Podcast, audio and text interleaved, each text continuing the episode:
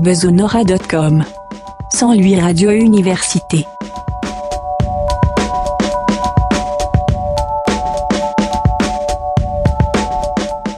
Bienvenidos, bienvenidas, bienvenidas a un nuevo capítulo de Orbe Sonora Radio en su tercera temporada. Mi nombre es Leocano, les estaré acompañando en esta emisión transmedia. Swing Clou et Mix Clou. Hoy en cabina de Orbe Sonora, Imanol Igoa. Swing Cload et Mix Clou.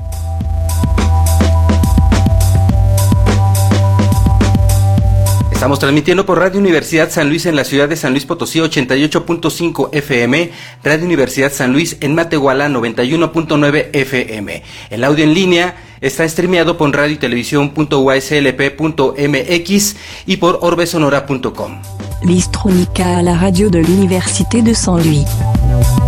Simultáneamente estamos enlazados por video en Instagram TV, en Facebook Live y YouTube en las cuentas de Orbe Sonora, por lo que si no vieron desde el inicio este talk show o no lo terminaron de ver, lo podrán hacer al instante de terminar, de concluir la transmisión de este capítulo de estreno.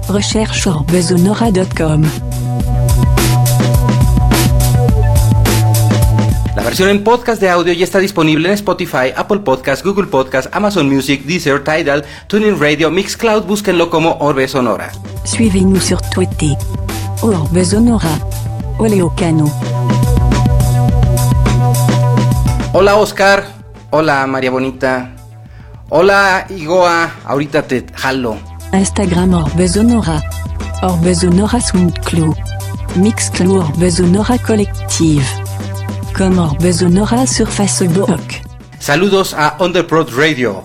Puedes eh, transmitir, eh, puedes escuchar Underprod Radio entrando a orbesonora.com y saludamos a las comunidades de Underprod que nos escuchan en Alemania. Saludos. Saludos a las personas que nos escuchan en Nueva York. Saludos a la comunidad Underprod California. Saludos comunidad Underprod Washington DC. Saludos comunidad Colombia. Saludos comunidad Mexicali. Saludos comunidad San Luis Potosí. Saludos comunidad Filipina.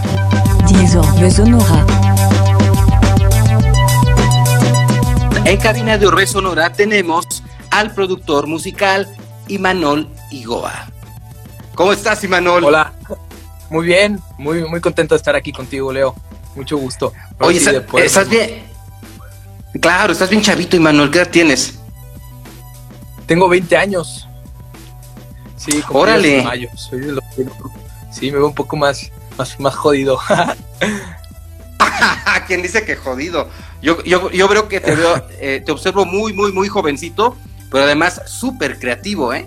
Súper, súper creativo, la verdad, mis respetos, Imanol. y muchas gracias, eh, estamos pegándole. Oye, Imanol, ¿y, y cuánto tiempo tienes con Igoa, eh, Iguana Records? Pues formalmente puede ser un año. El proyecto empezó hace tres años. Empezó en, en- en mi casa, tu casa, Leo. En mi cuarto. Gracias. Típico eh, home studio. Digo, no somos todavía un estudio muy grande, pero sí ha ido avanzando. Es un proceso, pues un poco.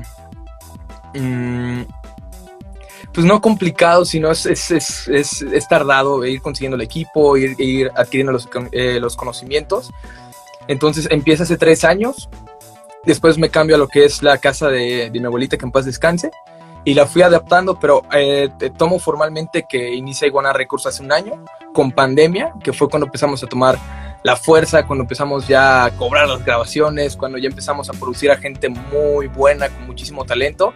Y ya empezó como formalmente eh, Iguana Records hace tres años.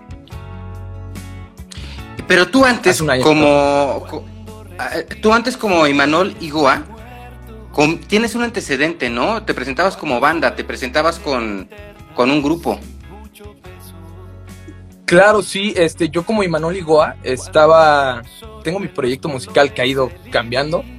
Eh, también he estado, Ajá. no como proyecto mío, he estado, he sido músico de, eh, estuve en la estudiantina gran parte de mi vida, desde los 9 años hasta los 16, que fue lo que me, me formó como lo que soy ahorita, y también fui músico de cumbia, me, me mama la cumbia, entonces ahí también pegándole, pero ya eh, eh, me he presentado muy pocas veces, yo creo que unas tres, como tal y Manuel Igoa, porque el proyecto no lo tenía muy consolidado y todavía pues me faltaban los conocimientos y la madurez para consolidar algo ya un poco más, más formal. Oye, Manuel, ¿y de dónde te viene este rollo de la música? Eh, cuando estabas más morrito, cuando estabas eh, en la casa de tu abuelita, de tus papás, ¿ahí se escuchaba mucho música? ¿O de dónde te viene este, este rollo? Pues me viene de mi familia, de parte de mi papá. Mi papá eh, dirigía un coro de iglesia. Y la verdad, a mí de niño no me gustaba la música. Yo era deportista, qué cagado, ¿no? Y mi hermano era, él es el que canta, él canta súper chingón. Mi hermano siempre estuvo en coros y todo ese rollo. Y la verdad, a mí nunca me llamó la atención jamás decía, no manches, qué hueva este güey, hasta le echaba carrilla, qué, qué cosas de la vida, ¿no? Y, Pero en, la iglesia cantaba tu carnal.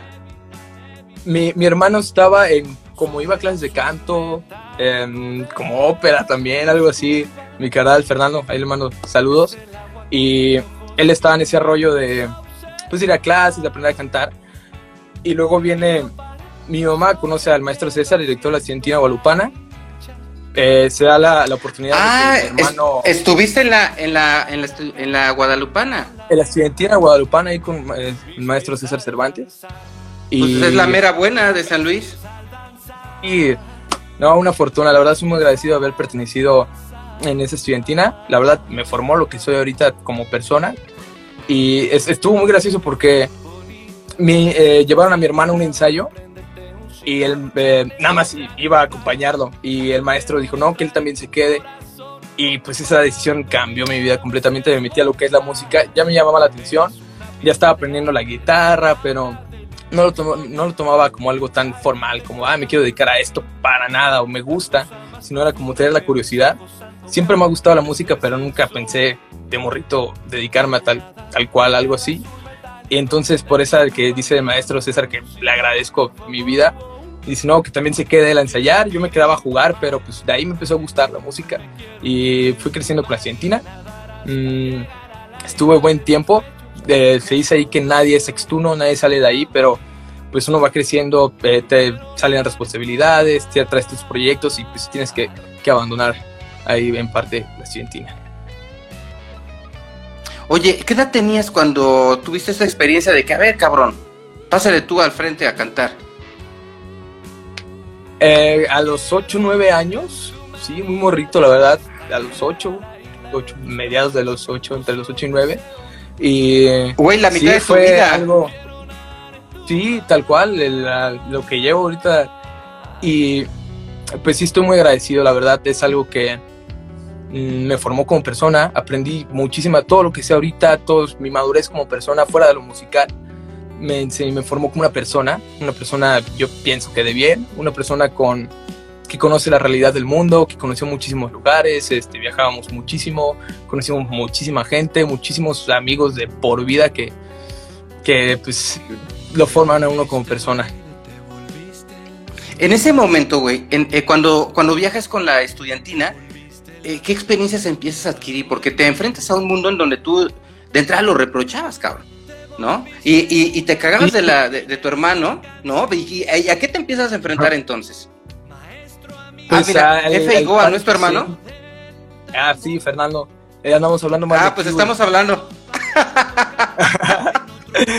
sí, y este. Pues sí, era lo que no me esperaba, eso de estar cantando para las personas. Aparte, una estudiantina es una música, pues, antaña, es, es un concepto bien diferente a tocar en un grupo, es ser o sea, la Argentina sí tiene como un, pues una dinámica muy interesante, que son muchos niños, éramos puros amigos, o sea, es pura vida, la verdad. No extraño esos momentos porque la verdad los disfruté en ese tiempo, cabrón, cabrón. Entonces, es estar con 30 morritos de tu edad, que todos son un desmadre con güeyes, que no, no sé, son experiencias muy chidas. Entonces, a la hora de viajar, mmm, pues el, simple hecho de estar cantando, porque era cantarle literal a las personas en otro país, si mis papás, sí fue algo que me cambió la vida, no, nunca la sufrí, mis papás estarán de, testigos, jamás me acordaba de ellos porque pues estaba en mi mero mole. Eh, me empezó a apasionar esto de la música y en la estudiantina, ya cantando, ya estando en un escenario. ¿Cuánto, duro, ¿Cuánto tiempo duras ahí en la estudiantina? Aproximadamente de 10 a 11 años. No recuerdo, no tengo muy específicas las fechas, pero sí como de los 8 a los 18, 19 más o menos, que ya fue cuando empecé a despegar con lo de la uni, con mis proyectos y todo. O sea, tienes dos años fuera de la tuna. Sí, muy poco. Órale, no me imaginaba, pues qué. Somos. Pues sí le diste este, vuelo a la hilacha, pues, cabrón. sí, no, sí fue, un rato, la neta. Y súper bien vivido, lo disfruté muchísimo. Sí, la verdad, sé que soy consciente del privilegio que tuve al estar ahí y estoy súper agradecido y consciente de eso. Oye, ¿y luego qué estudias? Eh, ¿La universidad dices?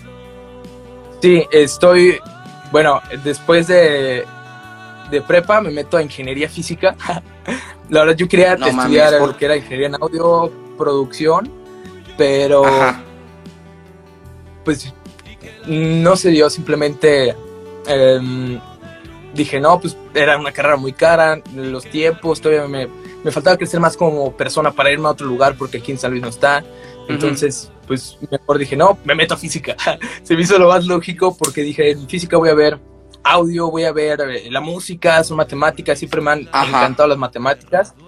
Y dije, pues física, la música, física me va a ayudar. Y entro a ingeniería física dos años, la verdad, súper chingón. Eh, no extraño, me salí ya. Me iba muy bien, era una carrera muy interesante, pero bien a mí esto de pandemia, estar en clases en línea, que a mí la materia que me llamaba la atención de audio, de vibraciones y ondas, que era la materia, mm, se da en línea. Mm, eh, entiendo completamente que fue agarrar a los profesores en curva, la clase no cumplió mis expectativas y entonces eh, entro como en una crisis de chal, pues, estoy estudiando ingeniería física, em, está muy difícil la carrera, no es algo que digas, ah, estoy asegurado, o sea, salgo y trabajo asegurado, estoy ahí en todos lados, no sé, no había oportunidades de trabajo, la verdad.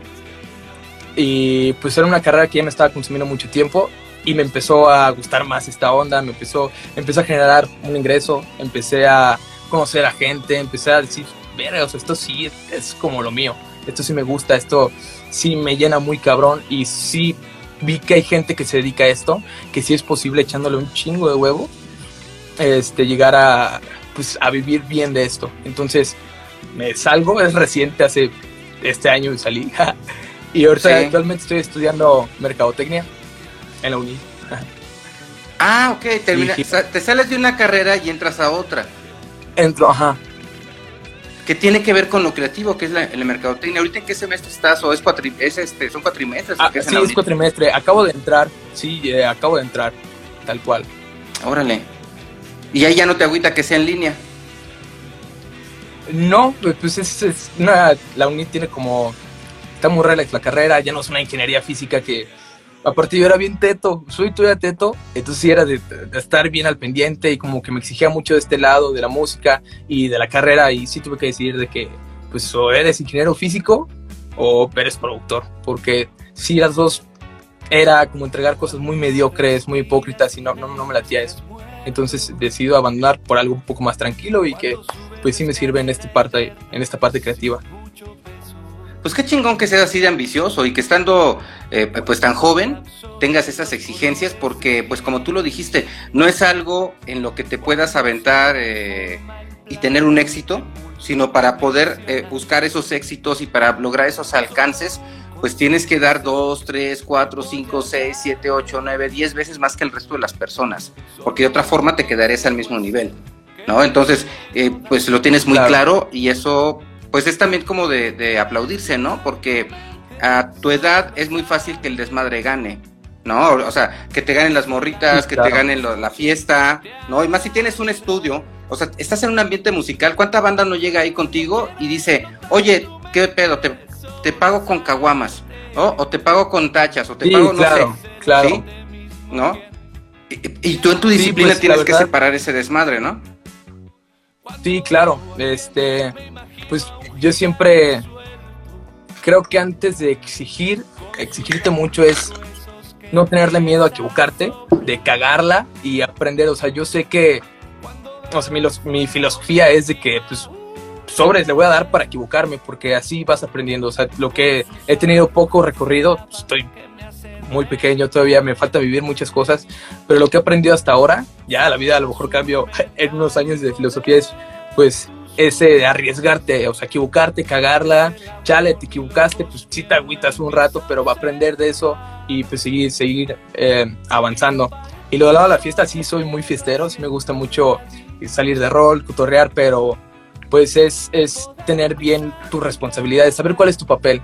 Que ya ahorita esa onda de ser el músico, drogadicto, rockero, de las morras de los 60, 70, pues ya ahorita no. O sea, ya en verdad, si tú eres alguien que trae una loquera así tienes que hacer eso para crear, para tocar, para presentarte un estudio, eso ya no va ahorita. O sea, ya ahorita hay mucha competencia, ya hay. Todos pueden grabar música, pueden hacer un quitazo con una computadora y súper poco equipo. Entonces ya tienes que tener como pues esa responsabilidad de que chale, ya es un trabajo, ya, ya es algo serio. Sigue siendo arte, pero pues ya estamos en el 2021 y hay muchísimo arte. Hay que, hay que ofrecer más, ya no hay que irnos por el lado de que es que la fiesta, es que los, los rockeros, las bandas de rock que se drogaban un chingo y velos, pues ya van cambiando los tiempos. Entonces es importante como tener tu papel, saber bien cuál es tu papel y ser responsable en eso.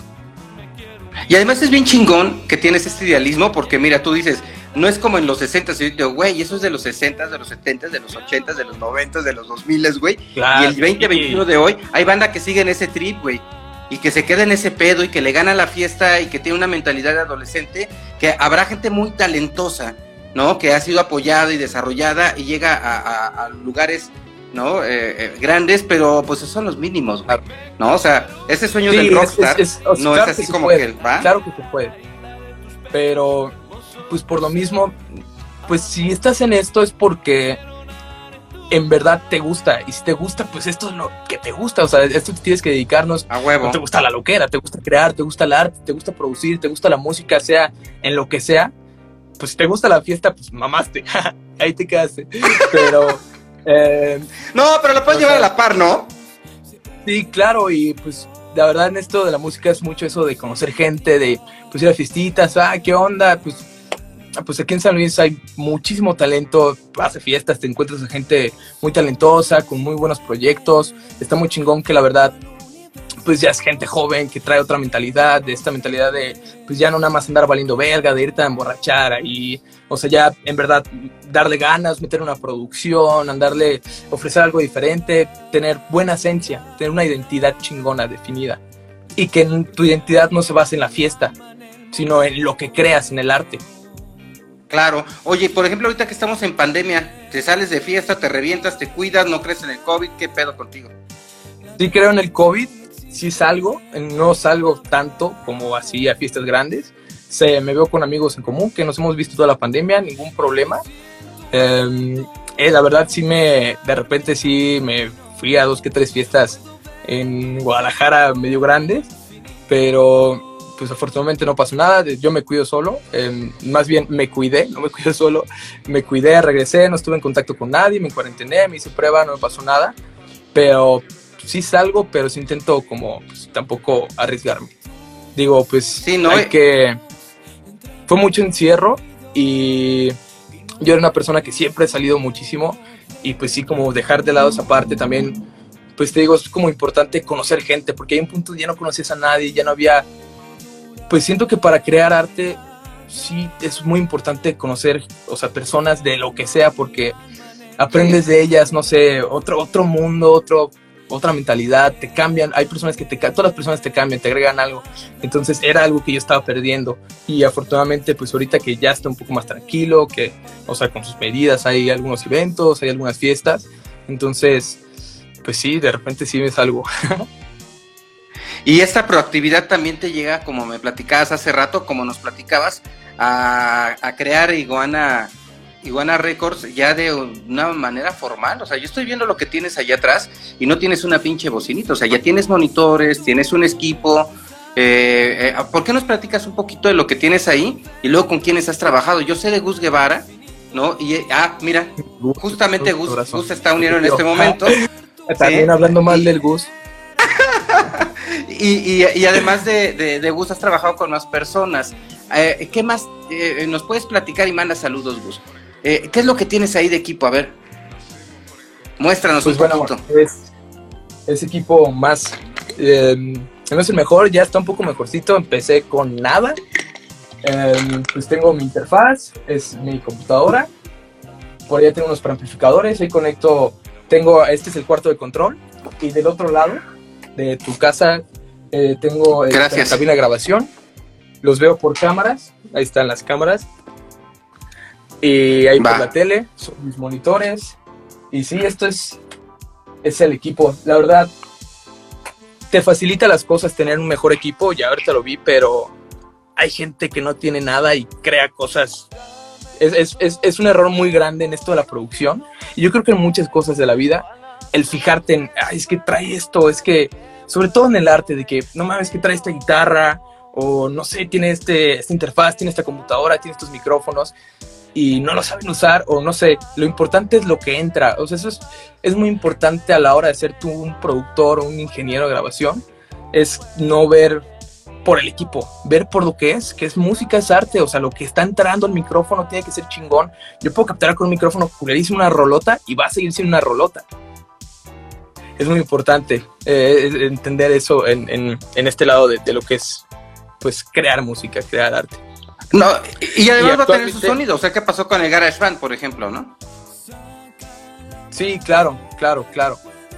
Y pues sí, la verdad va mejorando. Obviamente, no te voy a mentir, tener un fierro, este, una interfaz de 100 mil pesos sí te hace sonar mejor, pero no hace que la música sea buena. Nada más suena mejor. Claro, te, te el problema. ¿Y, actualmente es? Ajá, dime. Ah, software uso Ableton Live. Ahorita estoy en el 10. Con Ableton. Es el que uso. Ajá. Antes, este, hace mucho usaba Cubase, pero ya ahorita ya le traigo el Ableton aquí. Sí, desde hace, desde hace rato. Pues muy amigable, ¿no? Para trabajar. Eh, sí, es, está muy padre porque, pues, eh, te deja mucho este lado creativo, a tú hacer tu síntesis de sonido, a, a, manipular el sonido de una forma muy chingona, o sea, no como otro software no como Pro Tools, que es un poco más, eh, más pesado, la interfaz es un poco más, más fea, es un poco más, más eh, laboriosa. Esto es, muy dinámico. Más, tradicional, ¿no? Sí, es, es para gente que está acostumbrado a mezclar antes de que con mezcladoras, de que tus buses, que las entradas, que las salidas, que agrupar, pero Ableton es muy interactivo, es súper amigable y te da chance a preocuparte más en lo que estás haciendo en el arte, porque Pro Tools es de que, ah, es que ya no sé cómo agrupar este canal, o es muy metódico. Ya esto te deja más a estar creando. Claro, además por lo que me estás platicando, tú haces tus propios plugins, o sea, tú estás, haces tus propias configuraciones de audio y no tienes tanto eh, eh, que ya está hecho, ¿no? ¿Te gusta experimentar? Sí, claro. A mí sí me gusta experimentar. Obviamente, pues tú puedes empezar con los presets, con, para mezclar sobre todo, te ayudan en algo, pero pues también está chido tú, pues jugarle. No soy, a lo mejor me falta muchísimo conocimiento, pero eso de experimentar está súper chingón y yo creo que todos los que están en esto es como lo más importante. Igual no le sabes mucho, pero pues pícale, muévele, con cuidado de que no te revienten los oídos y si te suena chingón, a huevo mételo, pues a, a fin de cuentas es, es arte. Es que al final yo creo que la base de la experimentación es esa, ¿no? La posibilidad que te da poder crear, poder descubrir, porque descubrir, porque quien no experimenta, güey, yo creo que se está limitando creativamente a lo que ya existe y a lo que cualquiera puede hacer, güey. O sea, si ya tienes presets, si haces un copy paste de cosas que ya existen, pues, ¿para qué no? Claro. O sea, si tienes un software que te permite desarrollar creativamente esto, qué pedo, ¿no? Sí, súper chingón. Y la verdad, pues todo el arte nunca se crea, se innova. O sea, yo sé que mi música y de todos los que escucho son influencias de algo, pero lo chido es influir de las cosas, tomar elementos de diferentes canciones. Esto es una robadera impresionante, las canciones ahorita es una robadera de creativa muy impresionante y súper chingona porque el chiste es cómo lo haces tú diferente, cómo lo haces sonar diferente, cómo le metes tu, tu toque, cómo lo haces em, pues tuyo, cómo lo, sí, pues cómo lo haces tuyo. Oye, platícanos sobre la experiencia de los músicos con los que has trabajado. ¿Con quiénes pues, estás? Porque eh, prácticamente, ¿cuánto tiempo tienes año? O sea, la pandemia, güey. Con Iguana Records. Sí. Y aquí ya te, ya te, ya te varias, varias aventuras, ¿no? Sí, ya afortunadamente, pues me ha tocado trabajar con gente que, pues, en verdad estoy muy agradecido que me den la oportunidad de participar en algo tan importante que es su música, su mensaje. Me ha tocado, eh, empecé a trabajar con mis hermanos de Mostrip eh, hace año y medio, antes de pandemia. ¿Mostrip qué género es? ¿Qué género es? Mostrip es disco ¿qué género funk es? latino. Son Disco funk latino, trabajamos... Son potosinos, buenísimos. Órale, buenísimos, no, buenísimos. no mames, no los conozco, güey. Voy a No, deberías aquí. ¿Cómo se llaman? ¿Mostrip? Mostrip, ajá, así como escucha. Sí, son Ya, chingones, chingones. Empiezo a trabajar con ellos. Mi primer Ajá. disco que grabo es con una banda que se llama Rehop, que ya se separó, que es de reggae, hip hop. Muy interesante porque yo no les sabía ni madres a nada, pero pues ahí está de que a crear y a ellos yo no sabía que era no sé qué, no sabía que era un productor musical, o sea, yo tenía mis cosas, venían, yo les grababa el bajo, de que los teclados y así, y medio les mezclaba y masterizaba. No suena tan chido, pero pues le eché un buen de ganas, sí, estuvo muy divertido y la verdad me formó, dije, pues de esto se puede, pues, puede ser algo, o sea, ya los conocimientos son súper importantes, siempre estar aprendiendo. Entonces, pues con Mm. Rehop fue ya mi primera experiencia de grabar un disco, fue, no, no recuerdo cuántas canciones fueron, ocho, siete, pero pues ya son ocho, siete canciones, yo tenía 17, todavía no era el estudio formal, todavía estaba como, me faltaba equipo, estaba en un cuarto, estaba muy cagado porque en el cuarto donde ahorita es la cabina, el techo se caía.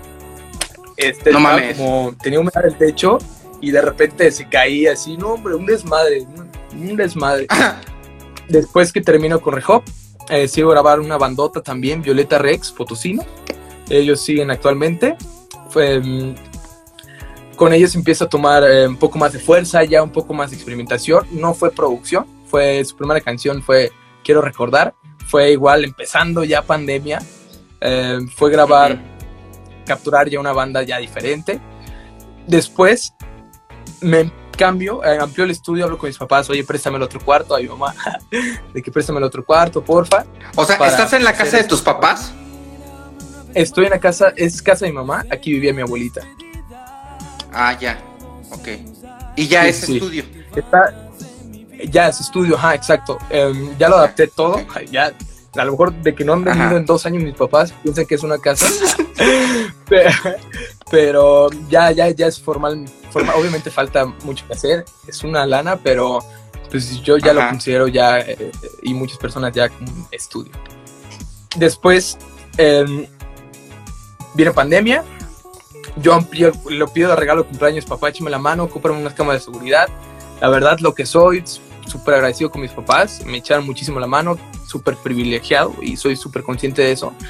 Y me ayudan a, montar, la verdad, nunca me han dejado de lado, sí, de repente sí le dudaban de que no manches, es algo, pues, es que sí cabrón, ¿no? De que tu hijo, oye, quiero ser productor, sí, lo, sí los entiendo. Entonces, eh, nunca me dejaron de, de apoyar, siempre de que, "Ay, bueno, sobres. Y súper chingón, siempre a mi lado. Me ayudan, cambio a este lugar. Mostrip me presenta a alguien muy importante para Iguana Records en, en la carrera, es que es de Nómada, David, este, David Nómada. Nos conocemos hace un año, en abril, abril, aprox, en un en vivo de Mostrip, que era de Siete Barrios. Yo lo produje el en vivo, eh, audio y video. Ah, recuerdo, sí me acuerdo. Ah, ya me acuerdo del Nómada, sí. Sí, sí, sí. En Sí, ese evento de David, siete barrios eh, en la azotea, una cosa así, ¿no? Sí, algo así, ajá. Ahí. Y pues conozco a David, me dice, oh, eh, nos presentamos, me dice, oye, yo quiero producir unas rolas y sobres. Eh, se viene al estudio, empezamos a preparar las canciones, empezamos con una canción que es Cuando, y viene algo muy cabrón para mí, que es este, pues yo todavía estaba muy morrito, acababa de echarme unos cursos de producción, ya les sabía un poco más, pero pues David tiene un talento impresionante y me dice, bueno, vamos a darle. Em, yo le digo, pues yo te grabo todo, pero no tengo baterista. Me dice, no, a ver si yo consigo Claro. uno. Y me dice, no, pues Ajá. consigo un baterista, es Tato Cosío. Y yo, no mames, Tato Cosío es un musicazo, súper musicazo aquí en San Luis.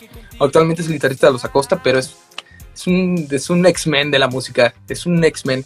A mí se me hizo muy, Ajá. la verdad, muy intimidante de, de un músico ya de esa talla, decir, "Mira, yo todavía como que no le sé tanto para, tengo el equipo como para recibirlo, pero no, hombre, la verdad, eh, con Tato hicimos súper buen team de producir. Al final empezó a producir Eh, Tato produció cuatro canciones, yo le producí una a, a David, yo fui el ingeniero de todo, de mezcla y master.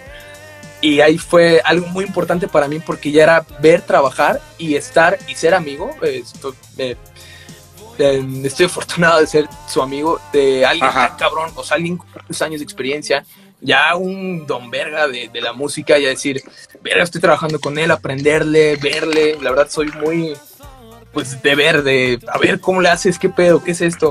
Entonces, em, hace un año em- empieza esta experiencia de grabar para David un EP, que la verdad es uno de los retos más cabrón. Normalmente con una canción, El cielo no es de nadie, em, nunca había tenido tanto problema para mezclar algo. Eh, normalmente una canción normal, igual no hay como un estándar, pero son de menos de 30 tracks, 29, 28 y unos de 20 canales. Y esta canción tenía 8 guitarras, este, No mames. fueron en total 78 canales. Fueron como 12 voces y una producción cabrona y sí fue bien intimidante para mí, pero pues sonó muy bien, la verdad el resultado fue bueno. Y pues yo salí de trabajar con David, o sea, terminando ese, que, que lo terminamos hace poco, hace tres meses, em, con muchísima experiencia de, de haber aprendido de este tato, de verlo trabajar también. Viene, empecé a producir lo que es trap, rap, que ya ahorita ya no me estoy dedicando tanto a eso. eh, fue también como, pues empezar a picar de todo, de que, pues es que quiero aprender. Yo no juzgo la música, o sea, para mí música es música, me gusta el reggaetón, y le sale el reggaetón, me gusta el rap, me gusta la cumbia.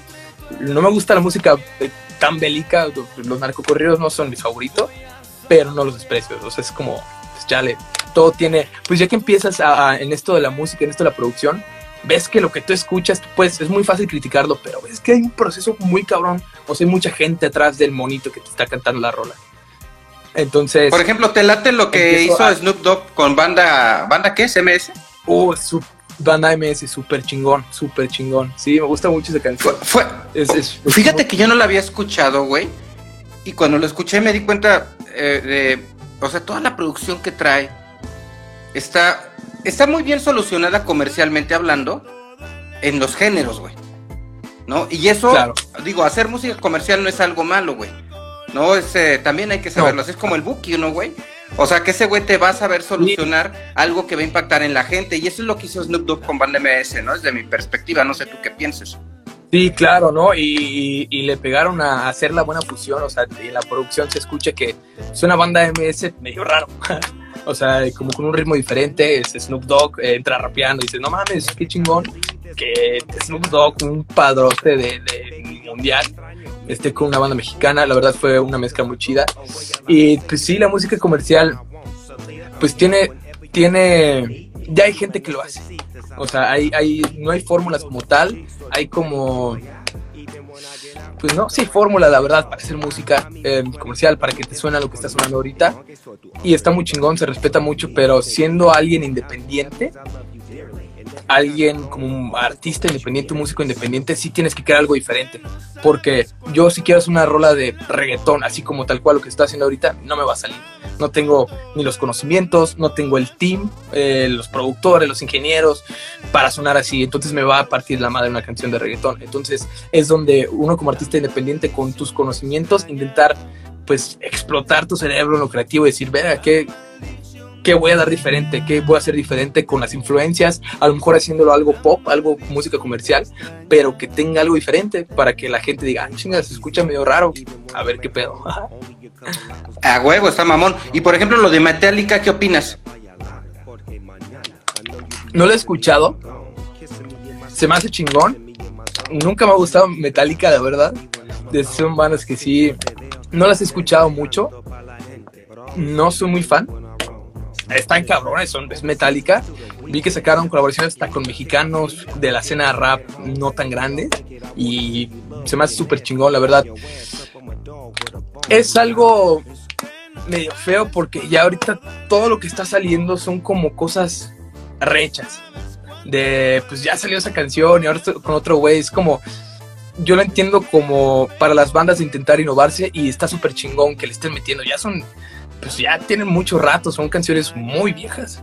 Ya estamos 2021 y se están intentando innovar. Es lo que es más chingón. La verdad, no lo he escuchado. entonces no podría decirte así como me gustó o no me gustó, pero se me hace chingón eso de, de que la gente, pues los padres de todo este pedo se quieran innovar, porque es muy fácil ahorita decir de que pues no mames, es que la música, es que ya no se hacen las cosas como antes, es que quedarnos con la ideología de antes, es que redes sociales, es que el reggaetón, es que, ¿por qué metes a un rapero? Es que ya, eso ya no va, eso ya no va. O sea, las cosas van innovando, la industria de la música va, va evolucionando muy cabrón, ya ahorita, antes un, un, un güey de una disquera que buscaba talento, se fijaba mucho en la música, pero ahorita como hay tanta música y hay muchísima música muy buena, ya te fijas en algo más de, verga, este güey se está innovando, es consciente de, de, la nueva realidad de la música, ahorita pandemia impresionante de andar en chingue con los TikToks, de andar en chinga con el Instagram, con las redes sociales, y hay mucha gente que lo ve como mal, de que pues es que te estás prostituyendo, es que te estás subiendo a redes sociales, ya no se aprecia el arte, es como, güey, ya pues, duérmete un rato, ¿no? No mames, güey, o sea, es, está impresionante el, el, la manera en que es fácil, o sea, digo fácil, más bien está a nuestro alcance muy cabrón, ya hacer que tu arte, que el arte es arte por el que lo interpreta.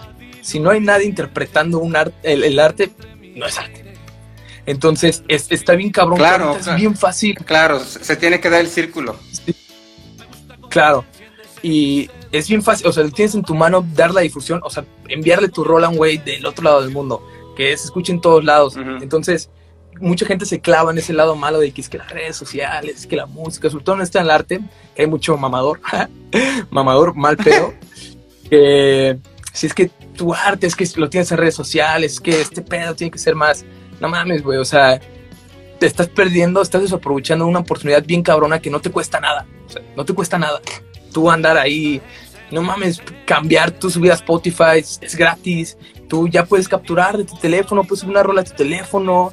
O sea, ya está muy a la mano el crear.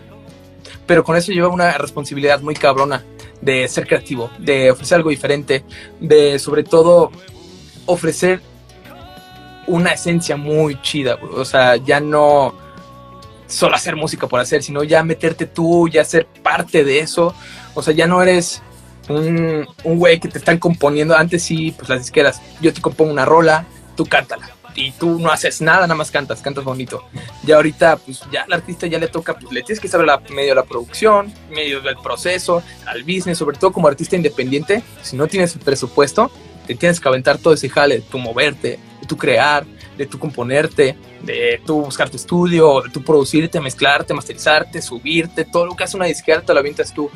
Entonces, es, es algo muy cabrón porque vas aprendiendo mucho. Creo que es importante que todos los artistas que van empezando lo hagan porque ya nadie te la cuenta, ya vas, o sea, ya la aprendiste, ya sabes qué hacer, ya más o menos, pues ya nadie te la te puede hacer pendejo, sobre todo.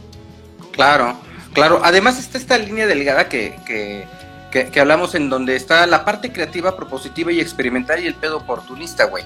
¿No? Es hasta, hasta donde dices, mira, ya me la sé, ¿no? Y, y, me voy a ir por este lado, por un tema oportunista, que es lo que en un determinado momento se puede criticar, o algunos le critican a Metallica, por ejemplo, que dices, a ver, güey, Está el, perfil del público conservador que dice, no, güey, a huevo tiene que escucharse así.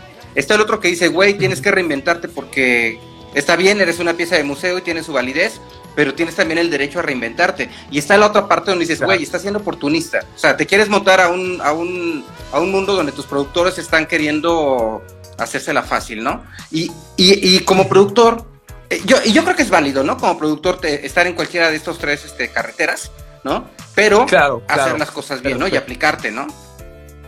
Al final, aplicarte. todo, y lo que este, dices, dime. No, dime, dime, dime. Sí, desde que dar todo. Ah, pues, eh, pues, pues, pues, que el pedo es independiente, ¿no? Que ahorita lo que tú dices que un músico tiene que sabérsela eh, de varias formas, y es porque sí, o sea, el, el, el tema independiente que te da las posibilidades de las nuevas tecnologías, de hacer tu propia música o de hacer tu propia producción, de, de no por ello decir, eh, tengo el equipo y voy a hacer algo súper chingón, sino tengo el equipo, pero debo de tener la creatividad de hacer algo más que lo que cualquiera puede hacer, ¿no?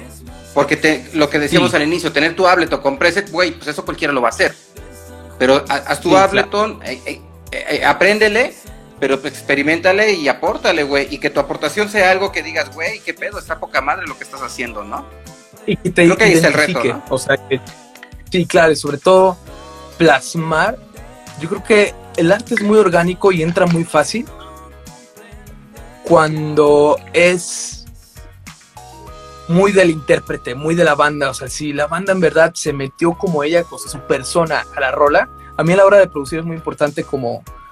De verdad, me ha gustado mucho esto de producción porque es conocer, o sea, todos los que vienen, siento yo, que los conozco muy cabrón, porque te están dejando, estás creando arte, te están, el arte es humanidad, o sea, te estás conociendo su lado más humano, estás conociendo no lo que, no lo que sus amigos, no lo que ves tú una persona en la fiesta, sino lo que en verdad son.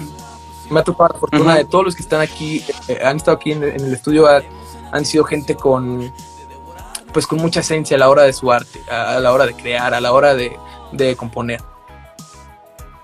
Ok, mira, déjame ver si está todavía conectado Gus.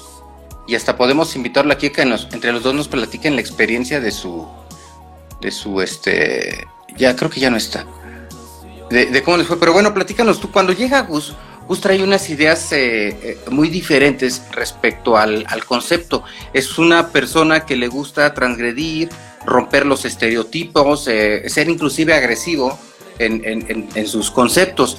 Y la música per se de, de, Gus, al momento de tener estas contrastes entre género y otro, eh, no es tan fácil de interpretar. O sea, al final es su concepto artístico y tú como productor aterrizar su idea y desarrollarla para hacer eh, una propuesta creativa musical, güey, pues no te la puso fácil. ¿Cómo te fue con Gus Guevara?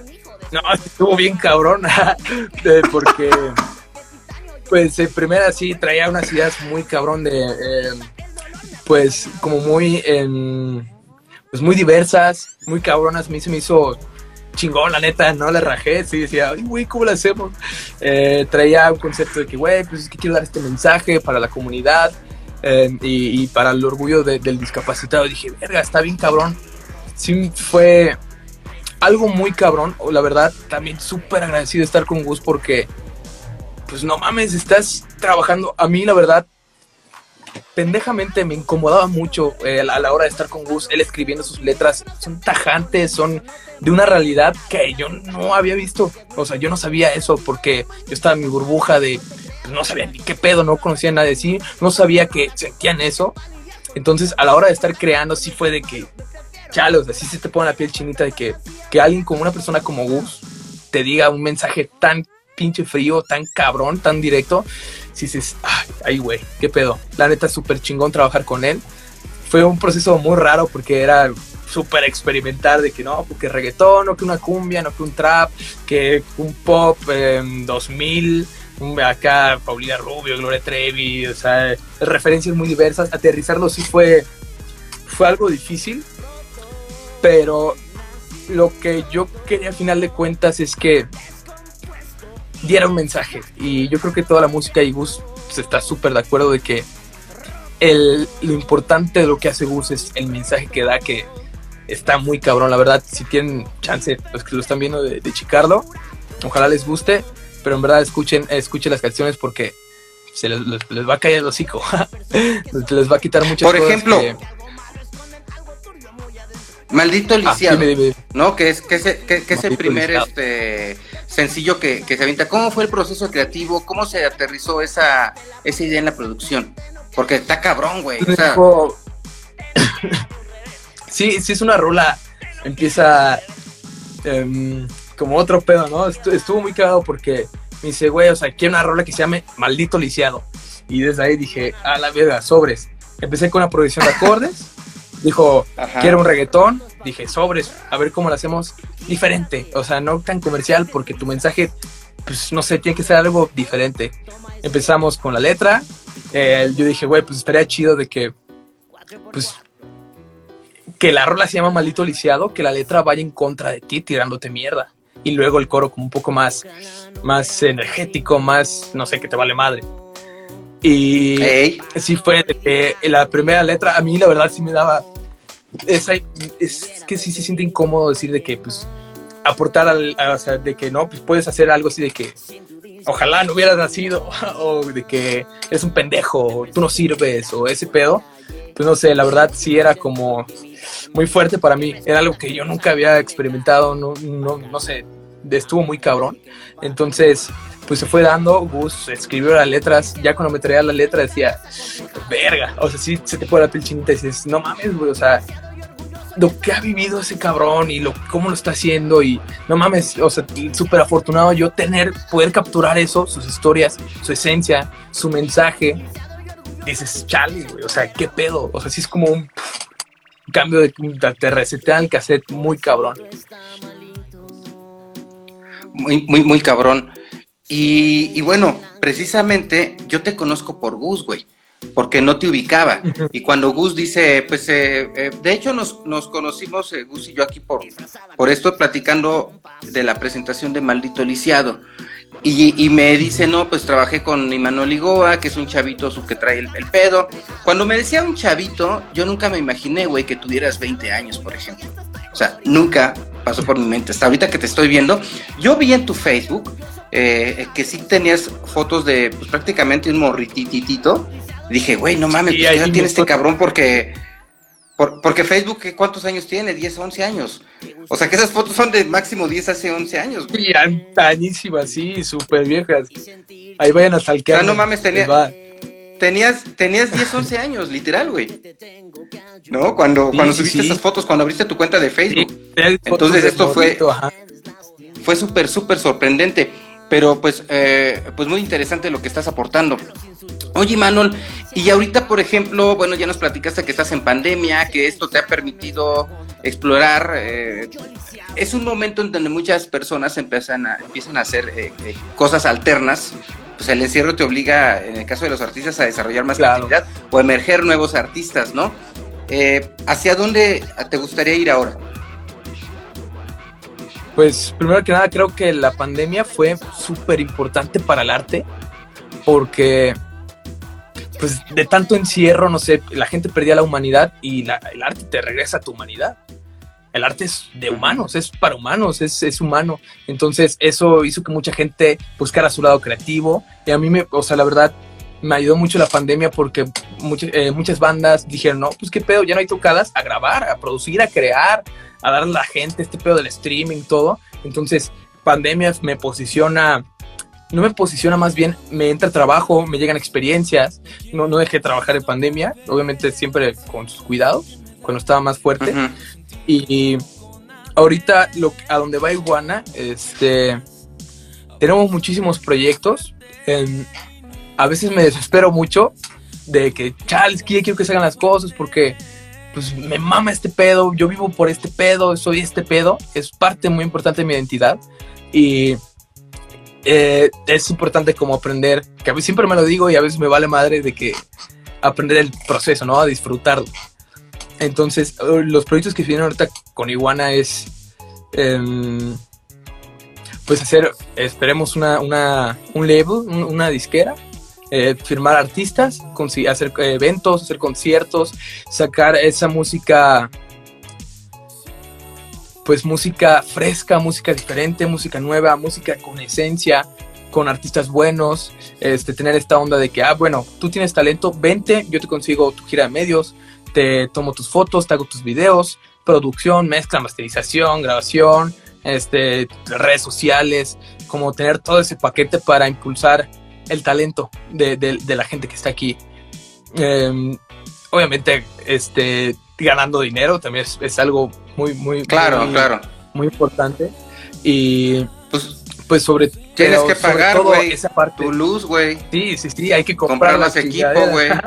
Ajá, ajá. Y, y, pues sobre todo, pues eh, posicionar a San Luis Potosí y que yo sé que muchos hermanos estudios, 808, Greg Records, el, ahora todos los estudios le estamos echando huevos para posicionar a San Luis ya en la escena, ya que un músico no se tenga que ir. Hace poco estaba ese mito, todavía hace tres años de que es que tienes que irte a Ciudad de México como banda, es que tienes que irte a Guadalajara, que la verdad sí, hay más oportunidades. La gente, por alguna razón, es más abierta a ir a un concierto independiente de un artista que no conoces. Y pero lo bueno es que por pandemia actualmente ahorita ya hay pues ya extrañamos la música en vivo, ya es verga, ya quiero ver a alguien tocando ahí en vivo, ahí verlo, que, que te plasme su mensaje. Entonces, viene algo muy importante de que San Luis ya está escuchando su talento, la gente que estaba aquí, que siempre lo ha hecho, pero ahorita más que nunca.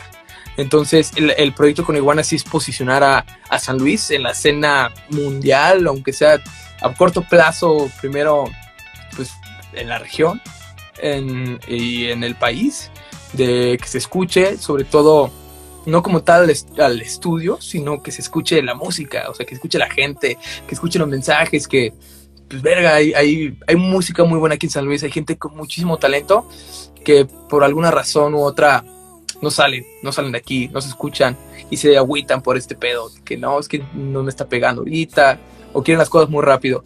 Pero Iguana, pues sí, la intención de Iguana es posicionarse, apoyar el, talento y sobre todo sacar cosas de calidad, eh, tanto visual como este auditivo, ahora sí que música.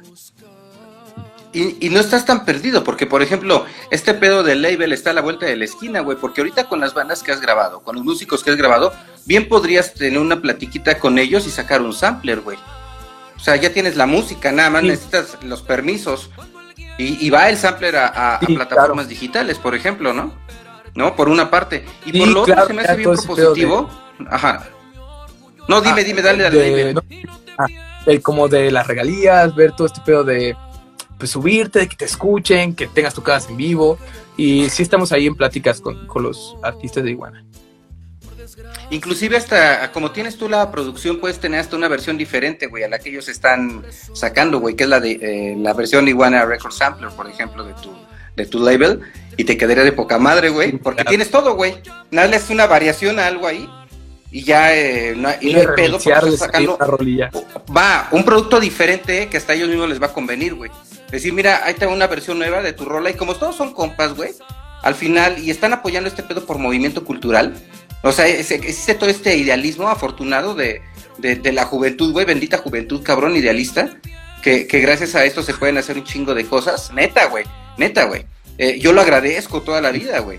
¿no? Porque me nutro de eso eh, en mi día a día, esta, esta, poder estar en contacto con gente joven, cabrón, eh, mamándoles todo esta, todas estas propuestas, eh, para mí es indispensable, güey. ¿No? Pues por eso se hacen estos lives, güey, ¿no? Con, con banda potosina. Estos lives son con la, con la banda. Es que es la banda potosina, güey, que está haciendo algo histórico. O sea, la banda que ha pasado por aquí son compas que digo, no mames, estás haciendo esto que está cambiando la historia o que está aportándole algo a la historia de San Luis Potosí. Algunos viven en San Luis, otros ya no viven en San Luis, otros han pasado por San Luis y le han aportado algo, ¿no? Entonces todos ustedes, digo, afortunado de poder tener la posibilidad del, conecte o, de ser compa de, toda esta gente tan talentosa para platicar con ellas, con ellos y dejar este testimonio, ¿no? De que aquí queda de, difusión de lo que están haciendo, donde platicamos un poquito más a profundidad del desmadre que, que trae, ¿no? Y por, y, y, y por consiguiente, pasar al siguiente punto, en donde dices, güey, es que yo quiero hacer un San Luis Pro. ¿sí? O sea, un San Luis que ya existe, un San Luis que ahorita está sediento eh, ante la pandemia de no poder salir y que hoy dices, pues me voy a comer a las bandas locales. Ahorita yo, por ejemplo, estoy apuntando Most Trip, Violeta Rex, Dinómada, porque ya de entrada en tu recomendación, pues me llama la atención, güey. ¿No? Y yo creo que mucha banda que ahorita está aquí, si se mete al perfil de Iguana, de, eh, Iguana Records, pues va a poder encontrar los conectes de ellos mismos, pues para poderlos escuchar, para ver lo que estás haciendo con, con ellos y van a la par, ¿no? Este, este proyecto de, de label que a mí se me hace poca madre, güey, y más si existe esta unidad en este momento también pandémico y un tema de edad y generacional, lo que observo, eh, eh, y, eh, Manol, es que no se tiran mierda unos de otros como ocurría en otro momento sino son, son eh, hacen como un pedo fraternal, güey. Por ejemplo, la vez pasada que tuve una plática con 808 Rec, tú llegaste a darle like, güey. Y ahorita estos vatos llegan y te dan like al tuyo, güey. ¿Por qué? Pues es un pedo de hermandad, güey. Y se me hace súper chingón. Claro, ya no hay... antes... Claro, güey. Claro, y es auténtico, porque es banda auténtica. Esa banda que te empieza a tirar mierda porque pinche envidia, güey, pues qué pedo, ¿no, güey? Que es bien, bien mm, normalizado en México, por ejemplo pero que las generaciones están diciendo, las, generaciones nuevas como, como a la tuya están diciendo, man, ese ya no va, y o nos apoyamos, o esto chinga a su madre como siempre ha chingado a su madre. No, y se me hace una actitud super pro, güey. Sí, ya, ya eso de los egos, que yo soy mejor que tú, o sea, verga, de todos aprendemos a hacer una, la verdad, ahorita en San Luis está haciendo una escena muy cabrona porque ya no hay ese pedo, es que yo soy mejor que tú, que había hace unos años, que había hace, hace, pues hace unos años que no mames, que es que este estudio, es que estos güeyes, es que esta banda no hay que escucharlos, ya está ese pedo de que, verga, pues ya no es por ahí, por eso San Luis no ha avanzado, porque no hay esa maldad, en otro avanza porque es de que, pues es que no soy mejor que tú, mejor caminemos juntos, vente, te falla, apréndele, ¿qué te ayudo? ¿Qué me ayudas? Ese networking, andar caminando juntos, ya no hay esos egos, afortunadamente. Y esto también es consecuencia, eh, hasta cierto punto, de, una de un mestizaje que ha habido eh, eh, en San Luis Potosí, consecuencia de una migración, güey. O sea, la banda tiene que estarse moviendo, va, viene, y eso da pie a que, a que se piense y que la, forma de pensamiento social, por ejemplo, en una localidad como esa San Luis Potosí cambie, güey, ¿no? Pareciera que no, güey. Claro, claro. Pero si nos ponemos a, pensar un poco dices, a huevo, el hecho de que haya salido, el hecho de que haya llegado un compa de otro lugar, que ya es potosino, güey, ¿no? Que no, que no es originario de San Luis, pero es potosino porque... Las experiencias. Claro, claro. Y, y, este intercambio de información Ajá, de que, pues es que ya sí se ayudaban. Hay que venir, obviamente se les agradece a toda esa escena que tenía esa mentalidad y que ya la cambió para decir, verga, güey, es que vámonos todos juntos, güey. ¿Qué mamadas son esas? Claro, pues todos somos uno, güey, al final, güey. ¿No? Claro. Claro, claro. Súper de acuerdo. Oye, oye, Manuel, pues me ha dado un chingo de gusto que te hayas dado vuelta aquí a, la, radio, al, al, estudio de Orbe Sonora para platicar un poquito a profundidad sobre lo que estás haciendo, sobre tu estudio, sobre tus aportaciones, sobre tu manera de pensar, güey, que la neta, qué chingón, te felicito, te felicito las iniciativas que tienes, qué chingón que tengas esta visión, me mamó la edad que tienes, me impresionó y lo aplaudo, cabrón, porque qué gusto, qué gusto poder estar platicando aquí de manera eh, eh, mutua sobre ideales que que tenemos, ¿no? Porque pues todos queremos un San Luis chingón, todos queremos más arte, todos queremos más difusión, todos queremos alimentarnos de, mejores este, productos. Y cabrón, yo creo que estás haciendo algo súper chingón y se siente bien chido poder tener este contacto pues, con banda nueva, con banda propositiva, conocerte, güey, ahora por fin a la distancia por COVID, pero pues ya llegará el momento, ya nos echaremos unas chelas, güey, ya nos escucharemos unas músicas, ya nos enfiestaremos, ¿no? Gracias, gracias, igual. Y porque, porque eh, si no crecemos este pedo cultural, entonces seguiremos siendo la sociedad estancada que piensa como un adolescente por querer hacer las cosas de su época, ¿no? Y, con ese pinche actitud mental de, egoísmo, ¿no? Y de envidias. Qué chingón que esto está cambiando gracias a personas como tú, güey. Felicidades. Muchas gracias, Leo, y no, súper agradecido, la verdad.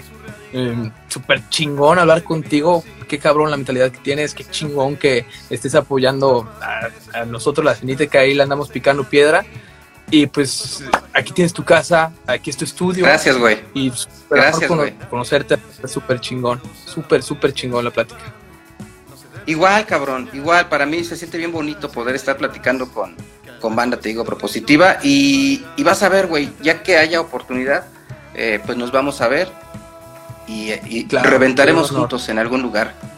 ¿Sí? Y vamos a hacer cosas. Vamos a hacer cosas bien chingonas, vas a ver. Sí, no manches, hay que, hay que hablarnos y, seguir apoyando esto, el arte, la cultura. Súper chingón, hay que dejar una buena marca ahorita. Hay que darle continuidad a eso. Y Manuel, pues muchas gracias por todo. Un gustazo, un abrazo así de carnales, güey. Y un gustazo, cabrón. Un gusto. Muchas gracias, Leo. Buenas noches. Que, que estés muy bien y saludos a quienes nos están escuchando aquí enlazados en, en, Radio Universidad, en Instagram TV, en, Facebook, en, YouTube. Gracias a todas y ustedes, a todas y a todos, a todos, porque pues al final estamos aquí por ustedes, ¿no? Porque si ustedes no estuvieran, esto no existiría. Un abrazo a todos y a todas y a todos. Hasta luego. Imanol Igua. Hasta luego. Encontrándome sin rumbo fijo para perderme